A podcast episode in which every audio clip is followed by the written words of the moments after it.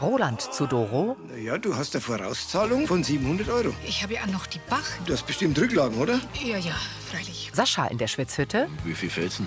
Ah, Gut, hätte ich 1500 Euro brauchen. Das kann ich dir schon leihen. Danke, Sascha. Das kann doch nicht sein, dass man da jetzt schon pleite ist. Ich meine, die hat einen gut gehenden Kiosk übernommen. Sie hat einfach das Gefühl, dass du völlig überfordert bist mit dem Kiosk. Roland. Du steckst jetzt nicht den Kopf in den Sand, sondern redest mit der Rosi. Ich lasse mich doch für so ein paar kleine Rückschläge nicht ins Boxhorn jagen. So kennen wir dich.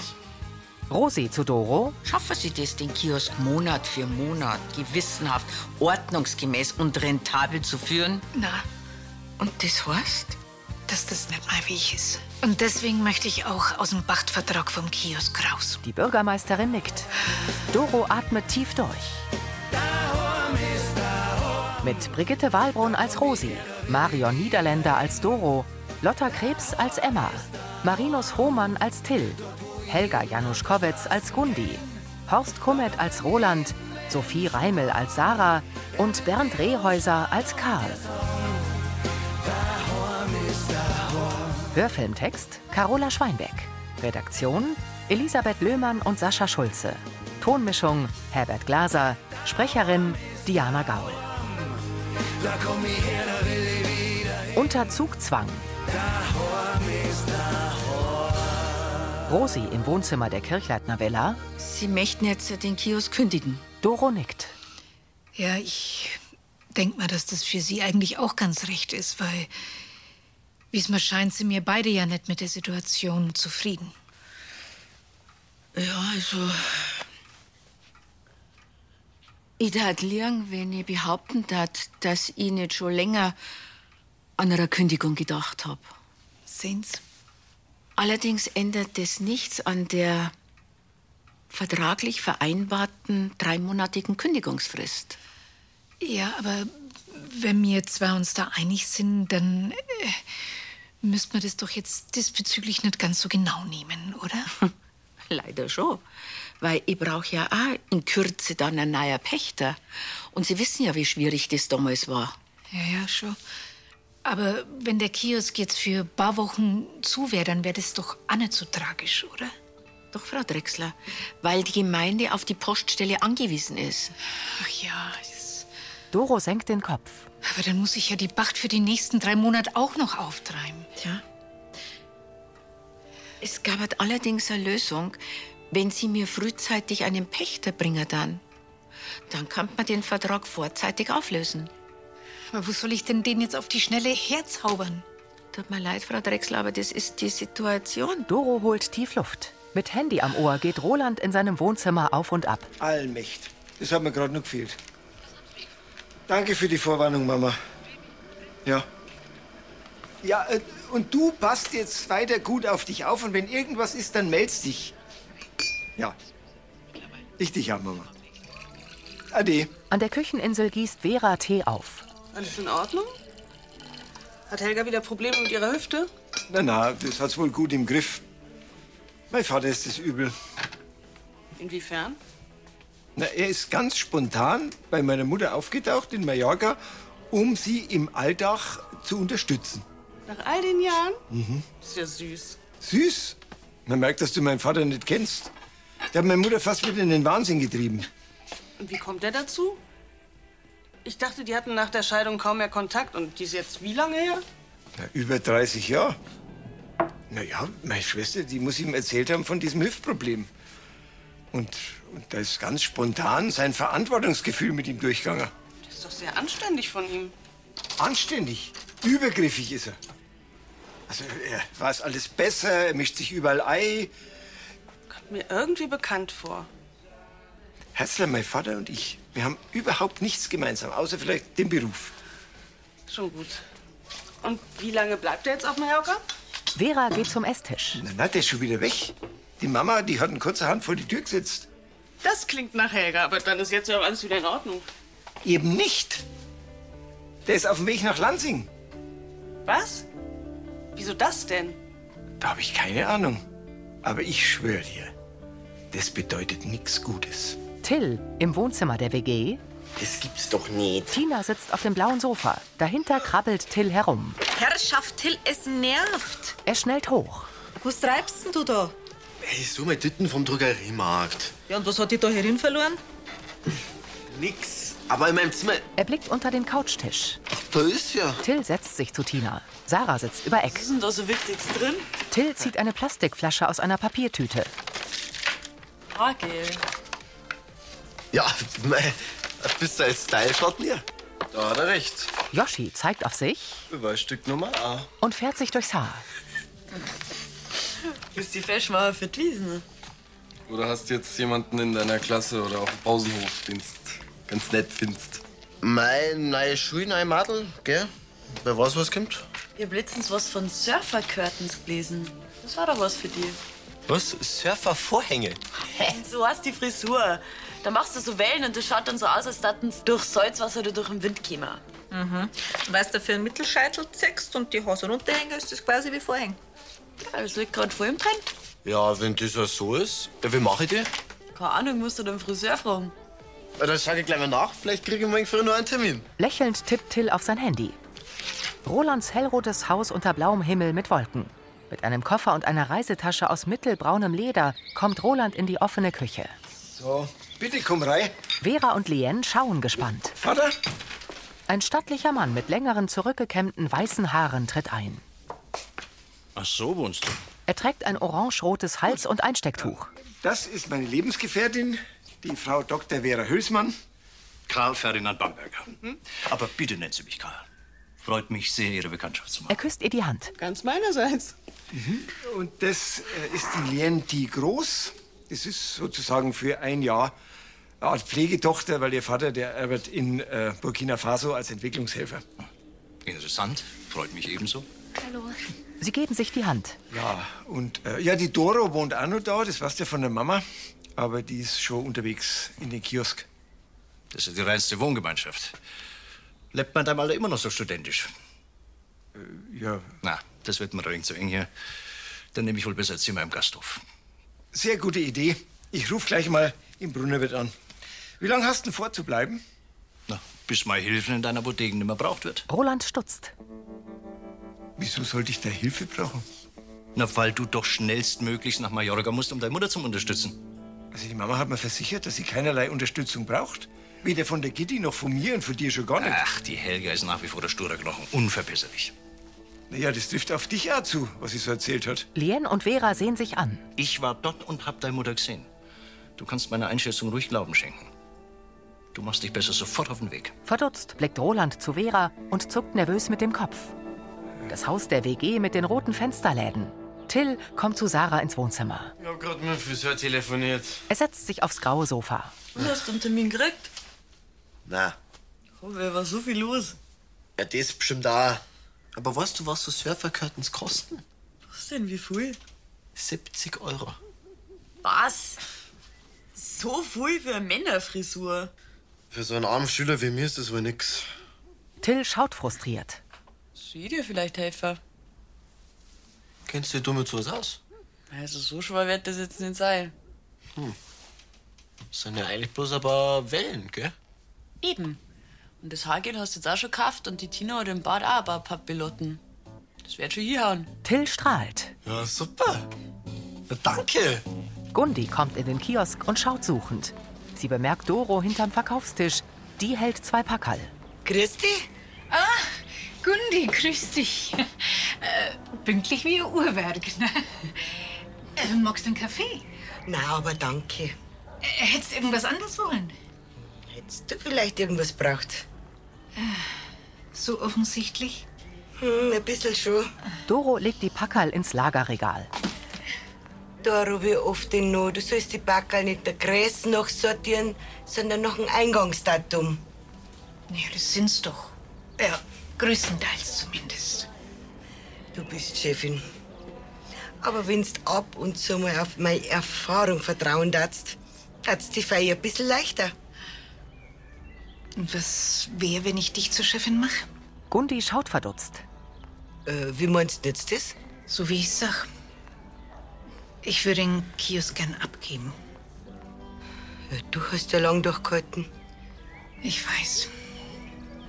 Ich habe den deutschen Bürokratismus um meinen Kriegsfuß damit unterschätzt. Ja, alles klar. Aber es tut mir leid, ich musste leider absagen. Mich hat Rosi damals schon gefragt, wie der Gerstl gegangen ist. Ach, schaut. Du wärst wirklich der perfekte Ersatz für Lansing. Ohne dich geht doch da nix.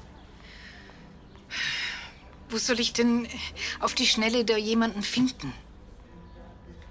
Und wenn's da Anzeige schätzt? Ja. Gut, dann probier's mal bei Serus Freunde. Ja, Äh, was pressiert er denn eigentlich so? Ich weiß auch nicht, das stimmt halt nicht mehr für mich, der Herrin. Geh.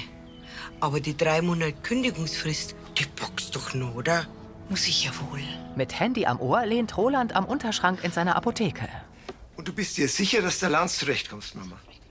Na, du kennst ihn doch. Du hast ihn nicht umsonst gleich wieder weitergeschickt. Vera füllt Regale auf. Ja, ich versuch's. Und du passt bitte. Du passt gut auf dich auf. Ja. Mama, die. Sie besteht darauf, dass alles in Ordnung ist und dass sie keine Hilfe braucht. Und glaubst du ihr das? Ja. Der Vater hat halt wieder übertrieben. Der hat so bestimmt nur gut gemeint. Der will einfach das letzte Wort haben. Das war schon immer so. Vera tritt vor ihn. Ich hatte eigentlich einen ganz guten ersten Eindruck von ihm. Na, der ist charmant, höflich, zuvorkommend. Das ist seine Masche. Halt da bloß nicht drauf frei. Ich bin jetzt 60 Jahre alt und er behandelt mich immer noch wie ein Glamboom. Tja, Eltern. Einfach ohne Vorwarnung meine Apotheken übernehmen. Und jetzt? Ja, jetzt schaue ich, dass ich ihn so schnell wie möglich los werde. Roland. Der ist doch dein Vater. Und ehrlich gesagt, ich würde den schon ganz gerne noch näher kennenlernen. Das führt nur zu Ärger und Streit. Ist für alle das Beste, wenn er gleich wieder nach Erlangen fährt. Ein Blick über den See und Lansing unter diesigem Himmel. Till sitzt im Badezimmer der WG auf einem Hocker und wischt über sein Handy. Sarah steht hinter ihm. Sie löst rosa Papillotten aus seinen längeren braunen Haaren und wirft sie ins Waschbecken. Also die Liane ist so fleißig. Wir schicken mal später schon die nächste Audio für Geschichte. Und wie läuft's mit eurer neuen Ersatzlehrerin?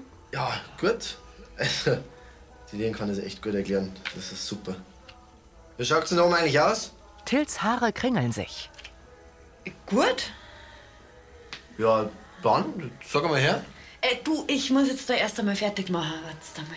Tina kommt dazu. Habt ihr jetzt bald einmal mit dem Projekt Surfer Boy? Ich muss dringend ins Bad. Na, wir brauchen noch ein bisschen. Nix, ich muss wirklich dringend einer da. Till dreht sich zu seiner Schwester um. Sarah schaut zerknirscht. Was ist, was ist denn da passiert? Das scha- das schaut aus, als wäre der Pudel auf deinen Kopf explodiert. Was? Till schaut in einen Handspiegel und reißt den Mund auf. Was ist denn das? Er fasst in die Locken. Tina tippt darauf. Ein bisschen wie die Medusa. Bloß, dass bei dir die eigenen Hafersteine sind. Jetzt muss einmal, so macht man doch keinen Surfer wollen. Ja, aber woher soll ich das denn wissen? Tina, ich komme aus Weilheim und nicht aus Kalifornien. Aber du wärst doch gewiss ein Tutorial mit denen angeschaut haben, oder? Ich habe halt mal nicht geschafft, dass das so. Batzel weg jetzt! Zu Tina. Da werden keine Fotos gemacht. Gewiss nicht. Schade. Darüber hätten sie nur deine Enkelkinder köstlich amüsiert. Äh, Jetzt, Sarah, hilf mir halt. Was soll ich jetzt da? So kann ich doch nicht unter die Leid. Er lässt den Spiegel sinken. Ja, das kriegen wir schon wieder hier. Mit Handy am Ohr steht Doro hinterm Verkaufstisch im Kiosk. Ach, ich was, Gedi. Ich würde so gern mitkommen. Sascha kommt herein. Das ist lieb von dir, aber ich weiß jetzt wirklich nicht, was ich da noch ändern soll. Gut, so machen wir's. Also, Ade. Das war aber jetzt nicht die nächste Hiobsbotschaft, oder? Na, im Gegenteil. Ein Angebot, was man eigentlich nicht ablehnen kann.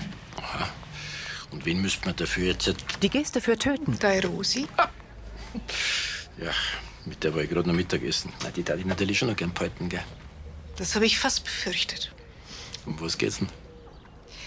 Meine Freundin, die hat mich gerade angerufen und gesagt, dass sie übermorgen von Frankfurt nach Goa fliegt. Auf ein Festivaltour durch Asien. Für ein paar Monate. Und er verkauft dann ihre selber geschneiderten Klamotten. Und du darfst die gern mitnehmen, oder wie? Mhm. Der andere Bekannte, der hat abgesagt. Ja, ist krank und jetzt bräuchte es halt jemanden, der mit anpackt. Ja, da wäre ich natürlich auch nicht abgeneigt bei sowas. Und ich müsste nicht einmal den Flug zahlen und können an die Stände meinen Schmuck verkaufen. Ach Gott, Strände, bunte Degos, entspannte Leute. Sascha nickt. Da auf jeden Fall gut zu dir passen. Bin ich besser als wir die Arbeit hier im Kiosk zwischen Butterkuchen und Backerl, oder?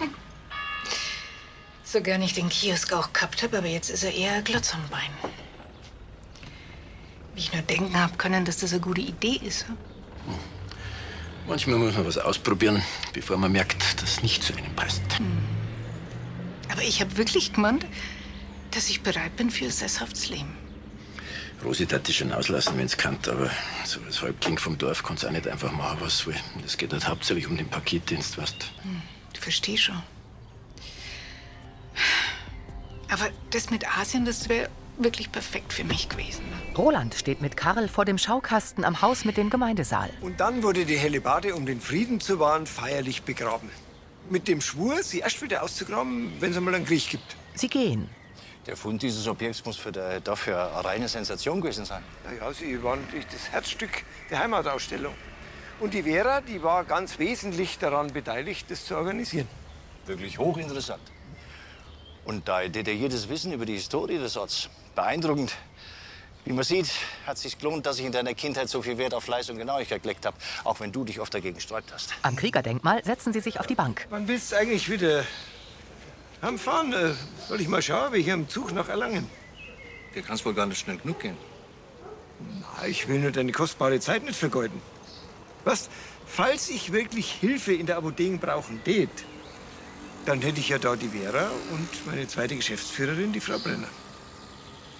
Dein Einsatz des Konjunktivs soll mir wohl sagen, dass du definitiv nicht vorhast, nach Mallorca zu fliegen? Na, also ich meine, ja. Also nein, ich fliege nicht. Also ignorierst du einfach so meine Beurteilung der Situation. Ah, Wir haben ja schon drüber geredet. Die Mama hat gesagt, sie braucht mich auf keinen Fall und ich muss hier nicht alles stehen und liegen lassen. Ja, weil sie sich völlig überschätzt, wie immer. Ja, und du unterschätzt sie immer. Nicht umsonst seid ihr geschieden. Ja, und du bist wie so oft völlig unbelehrbar. Vater, wir drehen uns jetzt wirklich im Kreis. Mein Entschluss steht fest, du wirst hier nicht gebraucht und es musst du akzeptieren. Karl nickt. Jetzt meinst Dann steht er auf und geht. Roland sieht ihm nach und macht ein verdrießliches Gesicht. Rosi sitzt in der Amtsstuben vor einer aufgeklappten Unterschriftenmappe. Doro kommt. Frau Drechsler, grüß Gott. Kann ich was für einer da? Schauen wir mal. Sagen Sie jetzt bloß, dass Sie einen Nachfolger gefunden haben. Na, leider nicht, aber ich hätte vielleicht eine Idee. Bin ja mal gespannt. Nehmen wir es doch Platz. Rosi klappt die Mappe zu. Doro setzt sich vor den Schreibtisch. Also, es ist doch so, der Kiosk äh, ist für die Lansinger vor allem Dingen wegen dem Paketdienst wichtig. Ne? Wäre es denn vielleicht eine Möglichkeit, dass der Kiosk äh, nur für ein paar Wochen die Öffnungszeiten ein wenig reduzieren wird? Wie Äh, meinen Sie das jetzt genau? Also die Gundi, die kann jetzt leider nicht Vollzeit arbeiten.